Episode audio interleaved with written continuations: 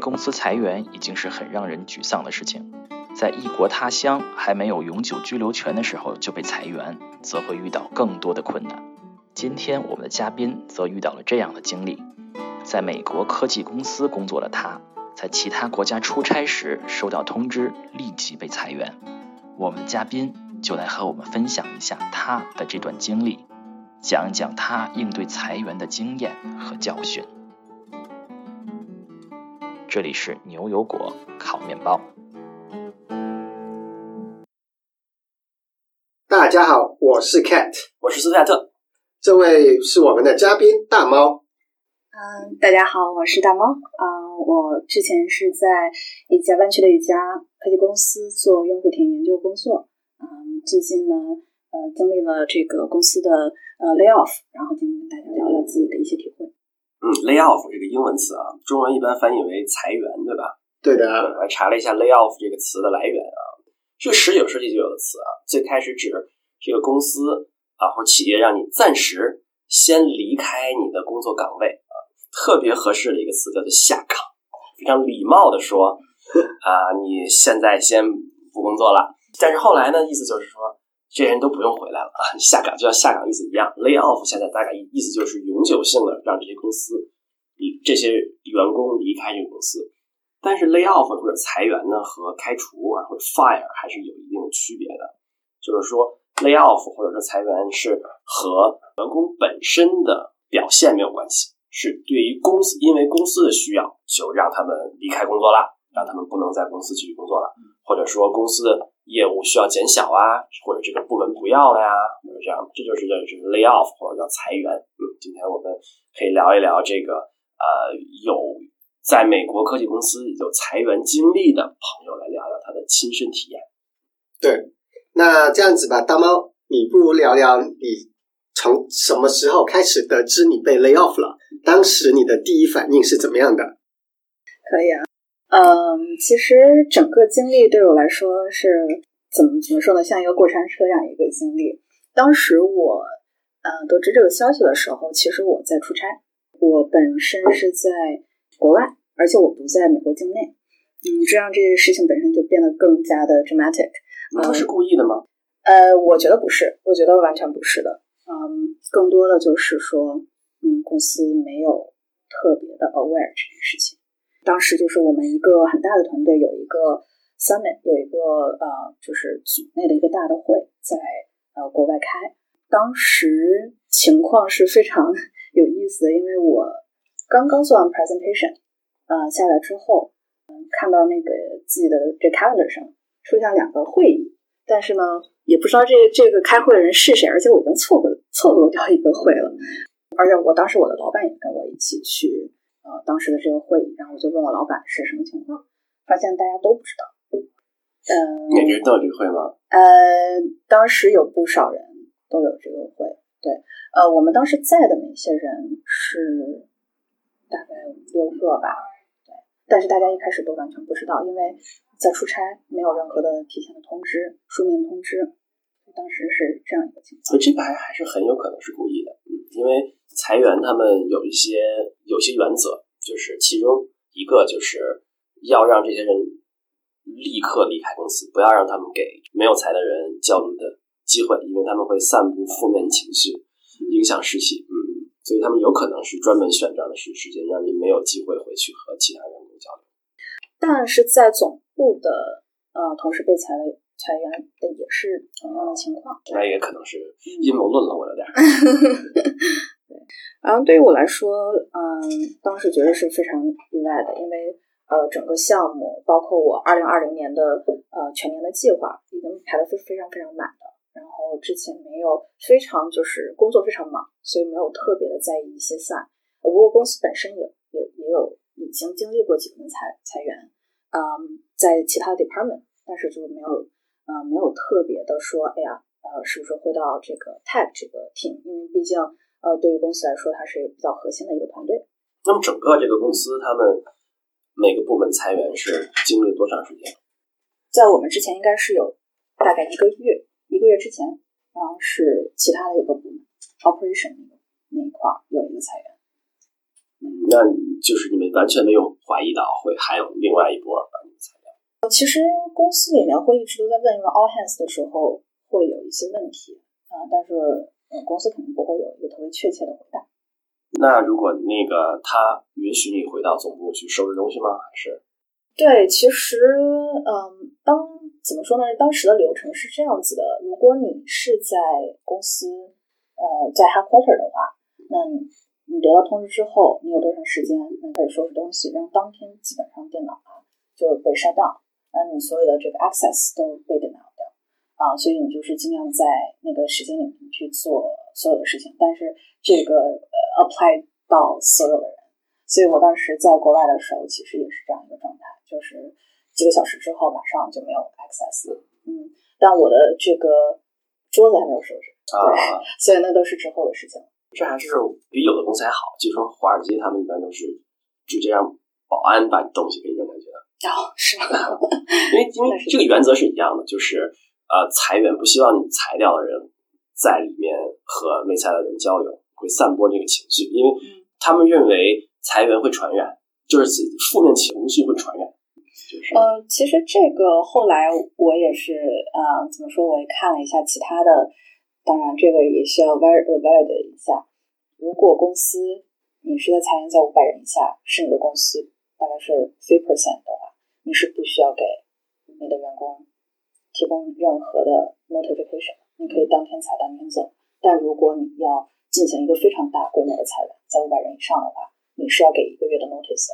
所以很多公司它在裁员的时候，你会发现它的人数会控制在哦这个 limitation 对一下，这也是就是后来看到的。我经历过这个微软历史上第一波裁员啊，我嗯零八年微软史上第一波裁员的时候，在微软那时候他裁了五千多人吧，好像是，挺多的人。那个时候我印象中他们裁员的方法是，就是员工立刻没有任何的，就任何任何不能来了，工资再发你一个月，基本上是这样。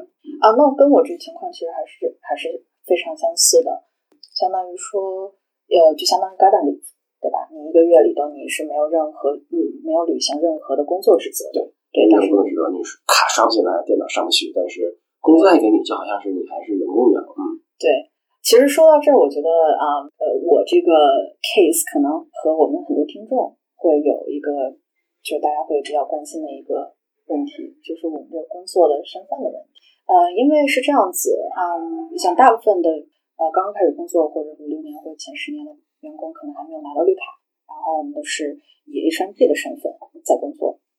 H1B 的身份是完全就是这个 depend on 这个公司的这个 status，所以你被 lay off 之后，那你的你就相当于失去了这个身份，对吧？而且我当时的情况，呃，很 tricky 就在于我在国外，如果你在 lay off 的时候你是在美国境内的话，你是有六十天的 grace period，你可以找工作，然后你可以呃不受影响的在这里就是这个呃在国内就是进行所有的这个呃工作相关的、商业相关的、跟你身份相关的活动。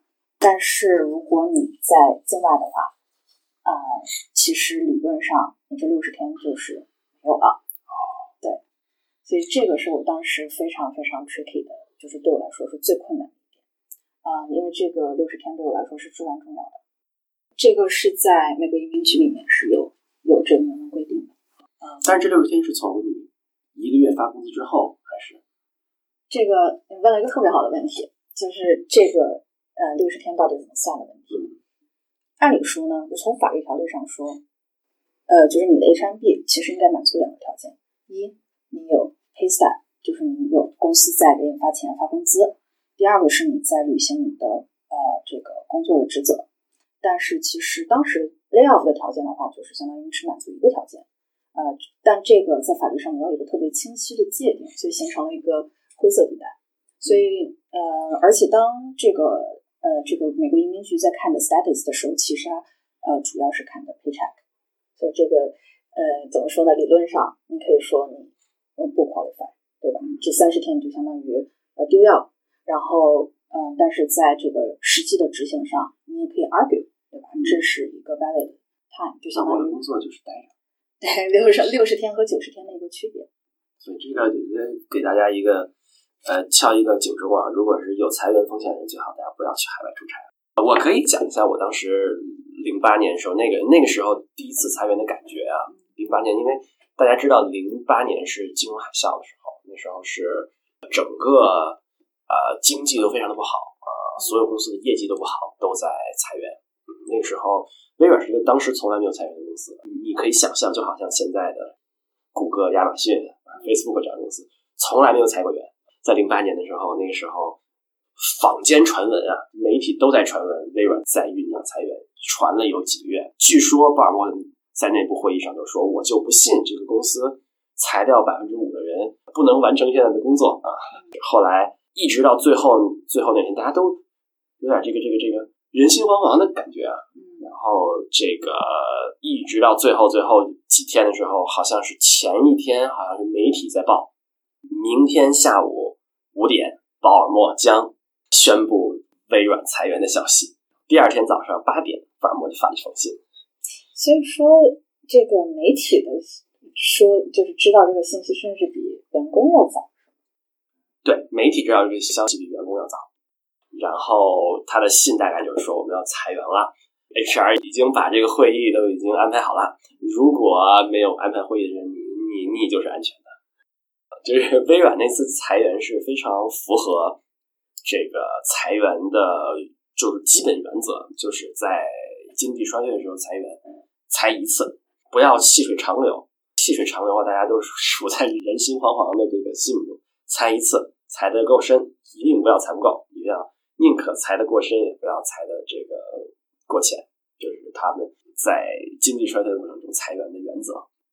那不知道那个时候有没有这个相关的规定，就是说，如果你要裁一定人数以上的话，对吧？你就需要呃给这个员工这个 notice。听知道有没有，听上去是没有。嗯，很多人就是当时非常非常惊讶，就是和人力资源聊天儿，啊，被裁掉了。对，我觉得其实刚才也说到一个呃地方，就是说大家的一个反应，对吧？嗯就是得到这个消息之后的一个反应。啊、我觉得当时其实，嗯、我的一反应是，就是要明确自己要干嘛，就是说我还有啊还是比较现实的啊。对，就是我还有什么是需要我现在能做的，因为有些东西是有时效性的，嗯比如说你的一些重要的个人的信息，对吧？你是不是要准备好？然后 HR 给你的信啊，给你的一些特别重要的日期，我觉得这个是我比较想谈的。嗯、就是有一些非常重要的 information，你是在呃第一时间应该有一个呃比较清晰的认识的。就是我现在回来再看的话，很多时候是过后才去仔细看了一些啊、这个这个 separation separation agreement，就是你的这个离职的这个啊 document。嗯所以我们刚才说有那个会议，在会议上大概是一个人力资源部的人跟你聊的吗？嗯，所以我刚才说到，我应该有两个会，对吧？第一个会是我错过的，据同事说，当时就是一个、嗯把所有的要被裁掉的本部门的，也就是我们做呃 UXR 这个 department 的人啊、呃召集起来，嗯，需要裁员了，然后呃是我们的 VP 过来宣布了这个消息，然后也是一个非常短的会议。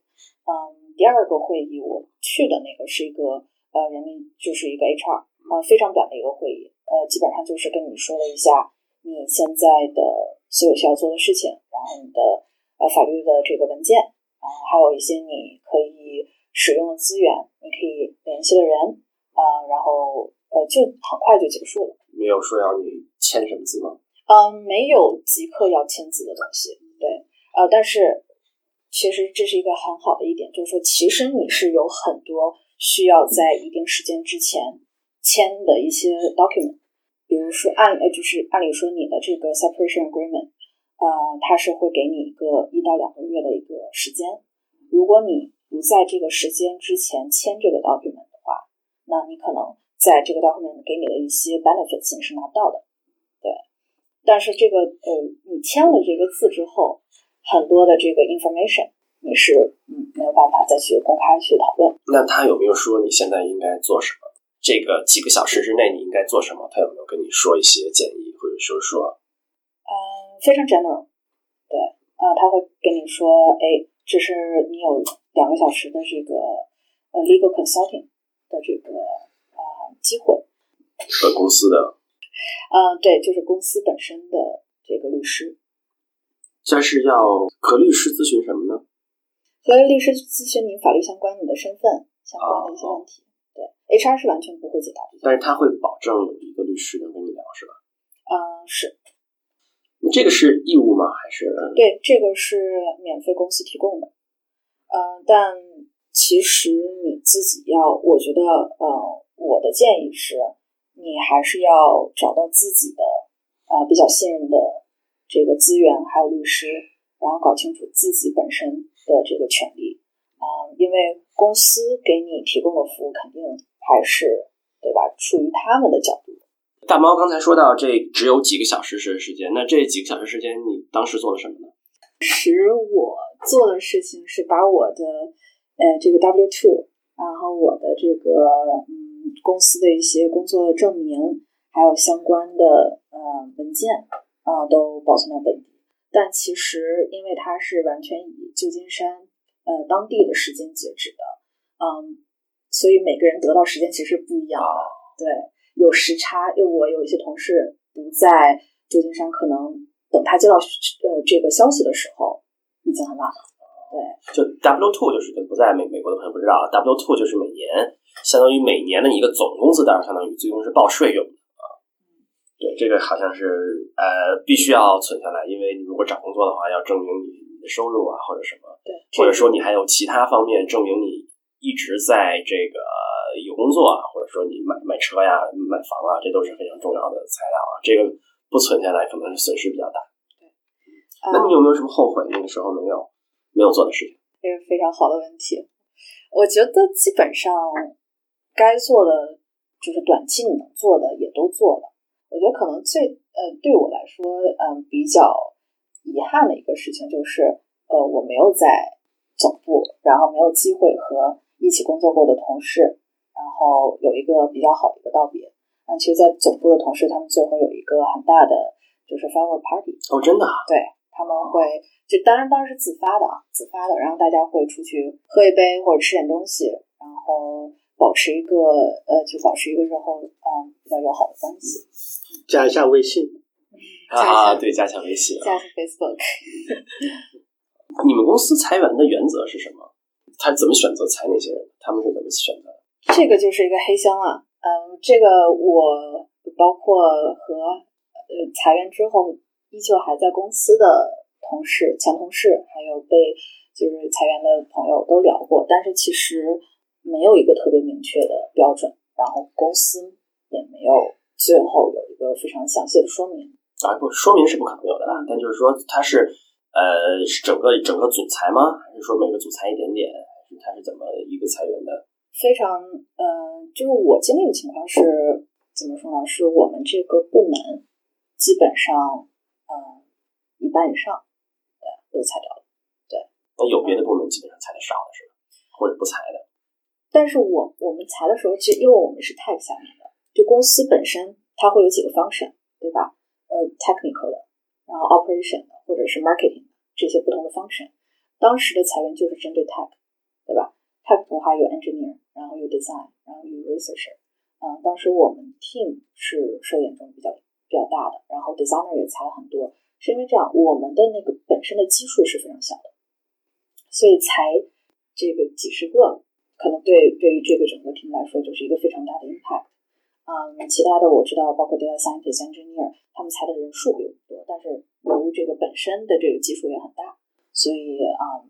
走的人走的总人数也是更多一些，就还是基本上要配额分到每个组要再裁是吧？呃，我觉得是这样子。然后他可能是我听意思说他按照工作的种类有一个配额，然后分到各组，然后各个组决定或者各个部门决定怎么裁，怎么裁这些人。我觉得也有一个嗯公司方向性的，就是当时我们是收到了一封邮件，就是呃所有的人所有的员工都收到了一封邮件。包括大家现在可能呃在网上有可能找到这个邮件，就是说呃主要的原因是什么？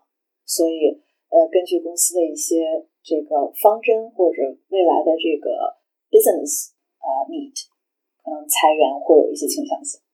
又说回我在零八年经历微软历史上第一次裁员的方式的时候，微软裁员的策略就是那时候鲍尔默有一句话叫 “Big Dog pays the bill”，他的意思就是说大产品是微软的裁员的裁员呀，就是这个来钱的地方不能动，小产品看不顺眼就搞掉。所以那个时候微软就是三个大狗是啊，Windows、Office 和这个呃服务器市场，还有一些相对比较中狗吧，像我们我们当时在这个就是 SQL Server 算中狗，基本上这大狗中狗都没有太动，就是那些小狗都我们都不太记得名字那些项目都是很多很多全材料的都有，然后这几条大狗基本上就是呃有一些管理部门可能是利用。这个机会把一些他觉得这个绩效不好的人搞掉，所以说起来，这个公司裁员也是一个艺术啊。有什么方法来？可能确实是跟公司总的这个策略有关系，公的这个这个方向有关系。我觉得这个政治斗争，其实我不知道这个嗯，大家听众是怎么看待的？其实，在美国公司，我觉得也是普遍存在的。在裁员的时候，你也能感受到这个 team 之间的亲疏对裁员的结果。我觉得是有影响。那我们说说这个裁员补偿的问题啊。这个国内我们知道有 N 加一，你们公司裁员的时候是怎么个方法？N 加一是有的，嗯，在 N 加一之外的话，嗯，还有呃三个月的，就是不管你签不签这个合同，它会有都会有一个三个月的工资，就是也是 N 加一是吧？就那数字是 N 加一是吧？不是三个月是固定的，这个三个月不管你有没有这个合同。它它都会，那就相当于 N 加四了，是吧？可能是吧。那也不错啊！我听说当时微软在北京裁的时候配 N 加六的。哦呀，对。哦，所以这个 N 是月份，N 是月份，把年先转成月，换成月份啊。那这笔钱要怎么给你啊？他们？呃，他会给你一个大概的 schedule，然后你基本上是每个月都会收到一笔钱。那就好像发工资一样，连着发。对平均的吗？还是基本就是是这样子啊？我觉得呃，财政那边呃或者反单呃 financial 那边，他他发的不是特别的规律，但是基本上你都会收到你呃之前工资的大概差不多的一个数额。那还不错啊。那能够拿多少个月？就是根据刚刚所说的那个什么 n 加四来算了，还是说他会算好之后？重新再安排多少个月发给你？我当时是九月份发生的嘛，九月份，然后我在十二月的时候还有再收钱，对，还有收到 payment，呃，但中间会有一笔非常大的数字，然后里面基本上是一些股票啊啊相关的钱。我觉得这个是非常不 reliable，就是你在收钱的时候，我其实当时是比较困惑的，因为它有一些数额和他之前给你的并不是一一对应的，所以我觉得他在发的时候也会有一些 adjustment。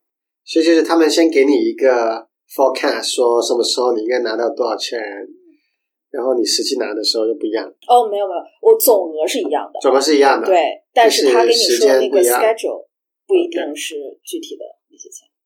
明白。那拿钱的时候，一般是什么时候要你签签个字啊什么的？是不是你不签，钱就拿不到了？这个呃，那三个月的钱是你不管签还是不签都是可以拿得到的。嗯。呃，但是呃，在合同上的一些 benefits 的话，这些必须是你签了字，他才会才可以拿到的。我记得当时我们的那个 separation day，他是给了你两个月的时间。对，他说你必须在这两个月之内把这个字签了。明白，所以是 digitally sign 了就可以了。对。那刚才大猫说到最开始啊，知道裁员的消息，然后说了一些啊，做了一些必须做的事情。那你当时就第二天起来，早上起来是什么感觉呢？哦，我觉得其实当天的感觉就非常的强烈了，因为嗯，我谈谈自己感受吧，因为我。怎么说呢？我还是非常喜欢我所从事的工作，而且我在的组呃做的东西，我刚刚做了一个非常大的 project，所以其实是怎么说？你的这个 momentum 还在，你觉得你还是在一个工作的状态上，但是你要迅速的就是意识到说，OK，你已经明天不能去工作了，而且很多的交接是并没有完成的。就是我做完这个 presentation，其实后续我们当天的这个呃出差有两天的那个 schedule 是完全是我来 present，就是都是我的一个 schedule。然后因为呃裁员，所以整个的呃整个的任务全部取消了，所以就觉得有点呃未竟之事的一个一个心态吧，就是觉得这个东西啊，你有很多事情想做，但是没有机会再做。然后第二个比较比较大的体会就是说，还是比较担心自己的这个身份的问题。不过我当时的这个 manager 很好，而且很幸运是 manager 和我是在一起的。对，所以当时当天晚上我们这个就一起出去吃个饭，包括裁的没裁的同事，大家一起吃个饭，氛围非常好。对，还是非常珍惜彼此的，因为呃，毕竟合作了那么长时间了。嗯，这个相当非常好。我可以说，呃，当时零八年我在微软经历第一次裁员的时候，就是我就在那儿晚上五点多，我记得就在那儿工作，突然有两个中国同事在门门外跟我说：“你你出来一下，你出来一下。”就把我带到了楼下，门外跟我们俩说，我们俩就裁掉了。你要有什么工作机会跟我们说一下，然后就走了，都没有宣布这件事。哦，所以看来你们的氛围还是非常不错的。也可能是嗯，这个 team 比较小吧，毕竟微软是一个相对比较大的公司。嗯，其实我听来我还觉得还比较幸运的，能够有一个这样一个欢送活动。那是到第几天以后，你会有一些从这么一个状态中恢复过来？啊，move on 了。我觉得 move on 其实是嗯，怎么说，有要有新的事情来代替的，因为其实当时是非常忙的，因为我自己的 special case 是。呃，身份有很多的问题，对吧？就是我要 fight 是我的那六十天的找工作的机会，然后必须要回回国。我觉得很大一个必须要回国。我当时最大的一个问题是，我在国外的话，然后我这个 HMB 呃被 lay off 之后，其实理论上你是没有办法回去的。就你的 purpose 是什么呢？你在美国之前是工作的一个状态，但现在你没有工作了，对吧？你就相当于没有被 sponsor。那我第一个要解决的就是我要呃 legally 并且 safely 回国的一个问题。回美国？哦，对，啊回美国哦，理解错了。哦啊，哦，理解错了。就是你在境外是如何找到，比如说美国的移民律师来帮你解决这个问题呢？我当时朋友就是提供了非常非常大帮助。其实我特别想感谢，就是在这个时间段里呃给我提供特别帮助的呃家人朋友啊。我当时有一个非常好的这个网友，还是律师，对，呃，当时在第一时间里，他就问我一些这个具体的情况，然后嗯，给我了一些非常好的建议。然后朋友有比较这个呃经验比较多的移民律师，也给了我这个呃 contact，嗯，对，所以说我相当时立刻就按照他的 contact 联系的那个对。移民律师做了一个比较比较正式的一个咨询吗？对我呃非正式非正式，我相当于是大概问了三四个移民律师，对，从不同的角度，然后完全了解自己是处于一个什么样的情况，然后有哪些应对的方案。那这个如果要是没有这些靠谱的朋友的话，那怎么找到这些移民律师呢？嗯我觉得首先，这因为我们都需要有这个呃移民律师的支持，才能在这边获得呃所有的这些身份嘛。对，嗯，所以嗯，你可以去问一下之前的一些有相关经验的同事，然后呃公司提供的一个法律支持的这个专线，你也可以去咨询一下。对，但是我建议的话，还是说找一些自己比较信任的资源。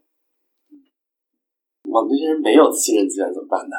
是找大律所吗？应该还是怎么样？嗯，我觉得当地当地的律师还是比较重要的。他就是要在境外那个地方找吗？哦，没有没有，这个你要找的，我我找的这个律师还是都是在啊美国的。啊，就是在美国要找到美国公司，就是对，就是要找到美国要找到一个。那如果没有联系的人，呃，找大律所有用吗？还是你就？找朋友，或者还是去网站搜索，还是有什么？嗯，我觉得我还是会从自身的这个比较信任的资源开始，因为大的律所他不一定接这个 case。嗯，对，呃，我当时其实自己打了一些电话，嗯，但是人家没有，并没有这个时间。大的律所可能不一定接，还得找，还是通过亲戚朋友认识的人，所以交朋友很重要，一定要交点律师朋友啊。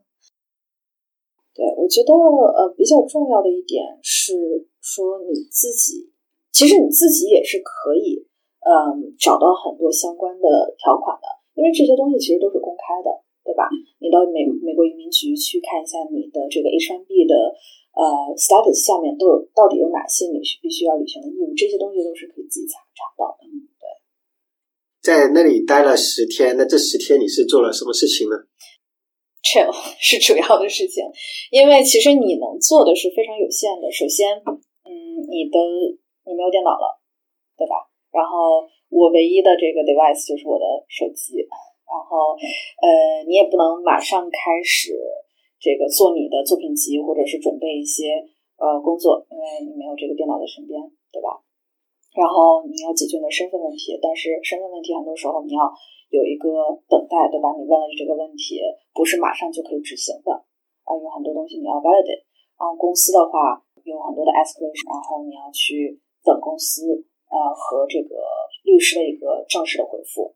所以我当时就买了张机票到了这个海边，然后在海边大概躺了七八天的样子，对，然后在等这个事情呃结束。啊，这个故事告诉我们，要有私人手机很重要，要不然连手机也没有啊。是，我觉得这个特别重要。呃，我还没有听说，嗯、这个又在国外又没有电脑、没有手机。但如果你的这个手机是公司的手机的话，嗯那就情况就比较尴尬了，可能就要买一副手机了。确实是不容易啊。为什么是十天才能回来呢？因为当时我的这个身份问题一直都没有跟公司的 HR 和呃律师达成一致，所以我在咨询了这个自己的律师之后，一直在公司交涉怎么能以合法的身份，然后安全的回到美国这件事情。那如果那公司能给你提供什么帮助呢？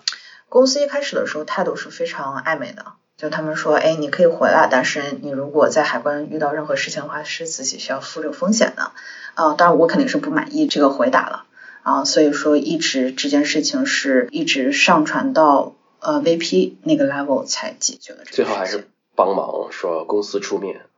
对，就是说，如果在过海关的时候，海关有任何的疑问的话，公司这边是有专人去解答的。所以这个花了十天时间之后才得到对解决啊。对，那这个后来你跟 HR 他们的关系还还算比较融洽吗？因为其实也没有什么关系了。对我来说，最重要的是把这件事情那他们为什么不愿意做这件事儿呢？我觉得原因很复杂，一个是如果你要重新呃这个改日期的话，那他的一些 package and benefits 可能都要重新计算。再一个是他也不想这个负这个法律风险，嗯，公司的话肯定是最好把这个事情的责任推得越干净越好。那他们相当于你最终是得到了额外的十天是吧？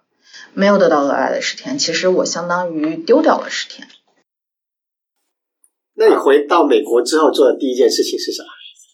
我觉得对我来说，第一件事情是马上开始找工作。嗯，马上开始找工作。但这个裁员之后的找工作和普通换工作的这个区别在哪儿呢？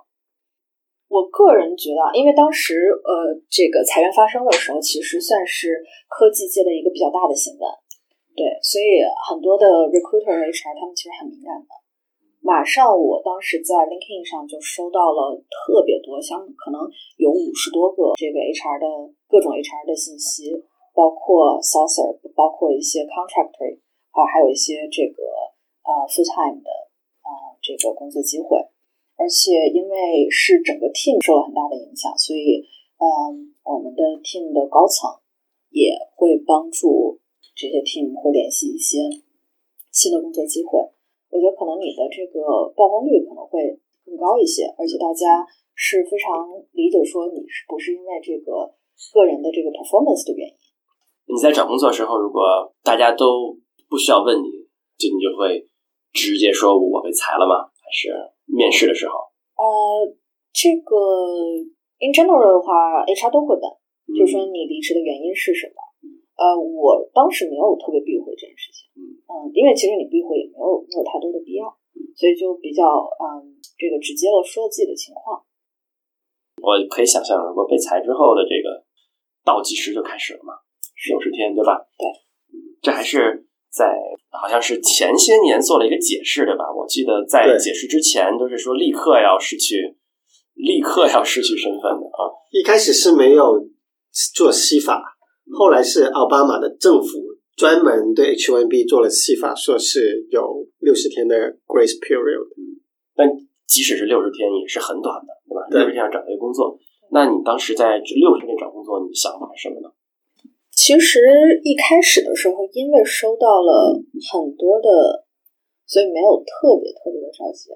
但是我也考虑到说，呃，我们的这个 team 这个一半以上都被裁掉了，所以你可以有一个，嗯，怎么说呢？一个预知就是说会非比较激烈，因为你的同事现在都在找工作，而且其实我跟同事比，相当于起步的比较晚，因为我已经浪费了十天了。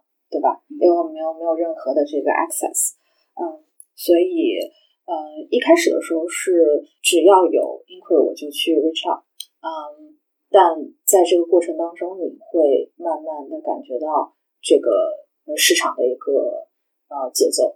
对那我们如果就是非裁员的找工作，一般可能都会从内部内部推荐开始，对吧？当时相当于就是跳过这步，直接从 LinkedIn 找那些呃联系你的人。开始的几天里，对我是会先去回复这些信息，因为你想大家都在找，对吧？你谁可能谁回复的快，你的这个对面试就更早，也可能就对更更有可能得到。因为你这个一直是在跟时间赛跑的一个状态。嗯、但是嗯、呃过了几天之后，当你把所有把这个嗯、information 你都回复完了之后，其实我就是开始思考说，OK，我这次找工作，我到底哪些东西对我来说是重要的？我的 principle 是什么？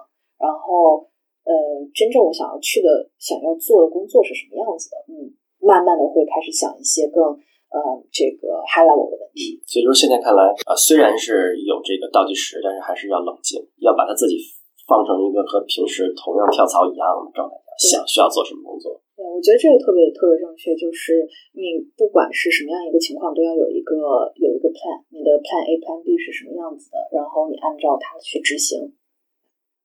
那你的当时的 Plan A、Plan B 分别是啥？或者说哪家公司是你的 Plan A，哪家公司是你的 Plan B 啊？呃，这个就很敏感了。哦，那我就不讨论了。嗯，没有关系，我觉得可以简单说一下，就是呃，我觉得首先，嗯，对我来说最重要的其实是我的这个身心健康的一个问题，就因为我知道接下来月几个月里，他会我会非常紧张。呃，你你的主要的工作就是去面试，并且你有很多的这个这个 deadline 在等你，对吧？然后你这个六十天之后，你还要再去 transfer 你的 H1B，特别多的工作需要去做，所以我在我的一个第一个 principle 就是说，不要 overwork，不要太 stress out，然后尽自己所能去做这个事情。那是不是应该，即使是非常的紧张，还是应该有选择的？是不要对，广撒网太是的，呃，一开始我觉得我会建议大家还是一个比较开放的状态，对，因为每个公司它的情况都不一样，它招人的这个速度也不一样，然后这个 schedule 也不一样，所以我觉得会呃比较 open 一点。但是慢慢的，当你在发现自己的这个呃 strength 的时候，就在你发现你自己比较合适的地方的时候，你会呃 fil filter 出来一个一个 list，你想要申请哪里。所以你的策略是先广开门户，然后慢慢收敛，对吧？对这个一听就是这个是吧？叫什么？这什么 career coach？感兴趣都是这样的问题。没有，我只是想用一个算法来描述这个收敛的过程。对，我觉得其实这是一个特别好的点，就是尤其是我在国外躺着的那十天里面，你什么都做不了的时候，我有我觉得两件事情很重要，一个是看一下你这个未来的这个哦 job opportunity 到底是什么样子的，都有什么，对，都有什么在外面，开始嗯收集一些资讯。第二点就是你要让你自己觉得值得信任的你的 mentor 去去知道你需要帮助。对，这样的话，呃，不光是你在寻找的一个过程，也是别人知道这个事情，他会随时给你提供这些信息，我觉得是非常重要的。对，说到这儿就说，那你就相当于这件事情发生之前，那你就是有一个 mentor，那这是一个 long term 的一个一个事情。你拿到的第一个 offer 是在六十天里的第嗯我当时其实也非常非常接近，快到六六十天的才能对到，哇，那是很难熬的两个月。对，那你这两个月里面是怎么能给自己让自己有信心的呢？有没有什么技巧教给大家？我觉得就是呃，把自己的 schedule 这个 plan 好，就是每天要做的事情。呃，比如说我会把这个所有的公司根据他们的这个呃自己的这个偏好的程度，还有他们的进，呃，还有他们的一些信息整理出来，然后我会去安排每天就是有多少的时间是做面试，多少时间是在整理自己的这个工作，然后多少时间练习，然后合理的去安排这个时间。把自己放到一个具体的工作里，不要老想这件事儿。对，我觉得其实最呃怎么说？我觉得最可怕的就是你放在一个，就是你做的越多，你知道的就越多。对你，甚至是你去了一个面试，你呃没有没有过这个面试，但是对你来说，一你 cross 掉了一个公司，对吧？对你来说是一个 confirmation。第二个是你有一个 learning 的机会，你知道啊为什么不合适，你可以有一个反思的机会。你你当时有没有想过，因为你快到接近六十天以后了，对吧？有没有想过拿不到 offer 怎么办？有 plan 有啊，plan B？对，有啊，我当时就想，那就回国了，啊、但其实，嗯，回国是最后最后的 plan，呃，当时有想过说找一些其他国家的工作，比如说欧洲啊、这个新加坡啊、这些都有一些比较好的这个。那有没有说想过，有人说转别的签证类类型再继续找，比如说呃学生啊啊这样的？呃，这个也是一个很好的点。呃，我当时我考虑这件事情的时候，其实比较晚了。呃，因为你如果想要转学生签证的话，那你要找到一个合适的开学时间。嗯，对，呃，我一开始的时候完全是在想要说找工作，对吧？我觉得在读书，为了读书，为了身份这个事情是一个比较呃浪费时间的操作，所以没有特别想这件事情。呃，后来等我在快到六十天的时候去考虑这件事情的时候，其实没有合适的开学时间了，所以这件事情做不了了。所以我可能回头再想的话，呃，在呃探索自己的 option 的时候，我会你自己提前去看一些这个 schedule。所以说我们有我们说到了几个可以转签证类型，转 B 签证还是是有可能的吗？也是有可能的。对，那个其实是对于呃 F 1来说更呃相对更容易一些，因为你肯定是可以转 B 的。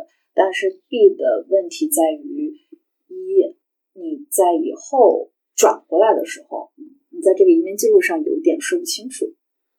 嗯，就是你穿你从一个工作的状态到一个 visitor 的状态，然后再回来工作，以后可能在申请绿卡的时候会带来一些疑问。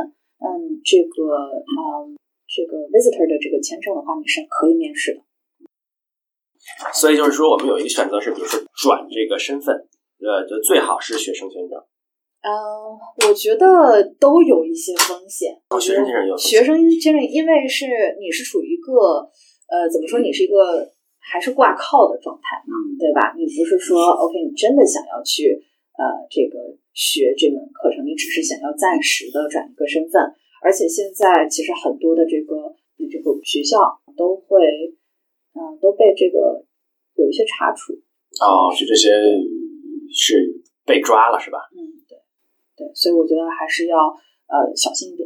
嗯，所以转身份是个选项，但是要小心。对，然后就是另外选择可以考虑去别的国家，英国很好呀，是呀，呃，欧洲其实当时觉得对欧洲非常非常加拿。大也不远呀。对加拿大，对我觉得加拿大是一个很好的选择。我也有很多朋友就开始准备这个加拿大的呃移民的一些材料啊开始考试，但是工作直接过去的话，可能会相对比较困难。所以说我们可以考虑去别的国家，所以还是有些 plan B。但是你你当时并没有太多的计划，所以当时的想法就是说，不实在不行就回国。呃，是因为你在这六十天里头，你能做最有效的事情就是想着怎么找工作，怎么能留在美国，对吧？因为你在这六十天之后，你也没有机会再回来做这个事情。OK，那你收到这些 offer 之后啊，你都是什么样的感觉？我觉得，呃，当时其实因为 offer 来的对我来说是相对比较晚的，就是在六十天接近尾声的时候，呃，收到的，而且而且一下子收到了很多的 offer，更多的是我觉得是松了一口气。首先是松了一口气，嗯，但其实没有完全把这口气松松掉，因为后面你还要面临着这个再转身份的问题，你没有完完全全的这个 safe，嗯，但起码就是说。你一你知道这个有不同的公司你可以去，然后并且你有选择，你可以选到最优的最优的这个 offer。那你是根据什么策略来选你心目中最优的选择呢？对于我来说，这个工作本身所在的组，对吧？我面试是不是觉得这个我的 manager，对吧？我的 teammates，我的产品，我很感兴趣，这个是对我来说是。啊、非常重要的。我觉得，嗯，不管你是在换工正常的换工作，还是被 lay off，这个对我来说都是非常，我觉得应该放在第一位的。我不想因为是被 lay off，然后我再跟时间赛跑，做一个嗯、非常草率的决定。嗯，第二呢，因为经历了这个 lay off，所以我想选择一个相对较稳定的，对吧？可以提供长远的这个身份支持的公司。是不是有一点点 PTSD 一样？其实还好，我觉得，嗯，可能收到第一封拒信的时候，你会觉得说，哎，哪里出了问题？然后到底是是我自己的问题，呃，没有这个，呃，没有 ready，或者是不够好，还是怎么样的？所以我觉得从那个时候 cover 回来之后就还好了。那你拿到 offer 之后，最后是在必须在六十天内签了吗？还是怎么样处理？呃，其实我的情况又非常 tricky 了，因为我当时呃在选择 offer 的时候已经过了六十天，但是我也非常非常非常的幸运，我在六十天快结束的时候，我有一个朋友的公司呃有一个这样的空缺，嗯，所以说我可以立马的去 file 这个呃身份。OK，对，因为如果你正常的话，它会有个非常长的 process，你不一定会在 deadline 之前 file 到。所以在朋友帮助下，呃，我先把自己身份的问题解决了，这样给我以后选择其他 offer 留大留下了非常非常大的一个空间。哦，那你经历过这样紧张的六十天，你觉得你最大的 learning 是什么？最大 learning，嗯、um,，我觉得几件事情，一个是 don't panic，嗯嗯，对吧？呃，非常 classic 的一个呃这个提醒，universal 的提醒，就是你在任何呃时刻下都是尽快努力让自己调整状态，然后尽快把自己所能做的事情做好，对，不要太过于担心你做不到的事情。其次呢，我觉得你要相信，就是你总有一个选择。你不要觉得自己，哎呀，我嗯找不到工作就没有未来了，或者我呃我留不到美国了就没有未来了。我觉得其实人生的选择是非常多的，也许这个是一个 opportunity，对吧？呃，instead of disaster。嗯嗯，其次就是说，这个是我觉得也是因为我这个 layoff 对我来说是比较来说是一件 surprise 的事情，所以呃，我会建议大家。经常拿出一些时间去 back 自己的 work，想一下这个自己的 story，就是嗯，在工作的过程中，如果你现在马上就要去面试了，那你怎么去准备它？所以不管在什么时候，不管你是被 lay off，还是你自己主动想换工作，还是你生活里出现其他的困难，你都可以这 always ready for jump。这过程中，你有没有告诉过你父母这件事儿？有，对我和我这个父母这个事情是比较透明的。对我，我我觉得可能有很多人会担心，哎，父母是不是你告诉他们，他们会特别特别担忧。但是，呃，我和我爸爸就是会沟通比较好一些，就是我也希望他知道我现在经历什么，然后也希望他能不用去担心这个事情，因为是自己可以去完全可以 handle 的情况。那你从他们那儿得到的是更多的是力量吗？还是压力？呃，我觉得是精神支持。对，嗯，家里面是，就是说你做什么样的决定都支持你，然后就是一切都不行了可以回来嘛，对吧？好，那我们今天的节目就到此为止。好，感谢我们的嘉宾大猫来给我们介绍他的心路历程，还有这个裁员的过程是怎么回事儿。对，感谢大猫。感谢两位主持人，谢谢。好，感谢大家收听本期的牛油果烤面包。大家喜欢我们的节目的话，一定要点击订阅哦。好，我们后会有期。拜拜。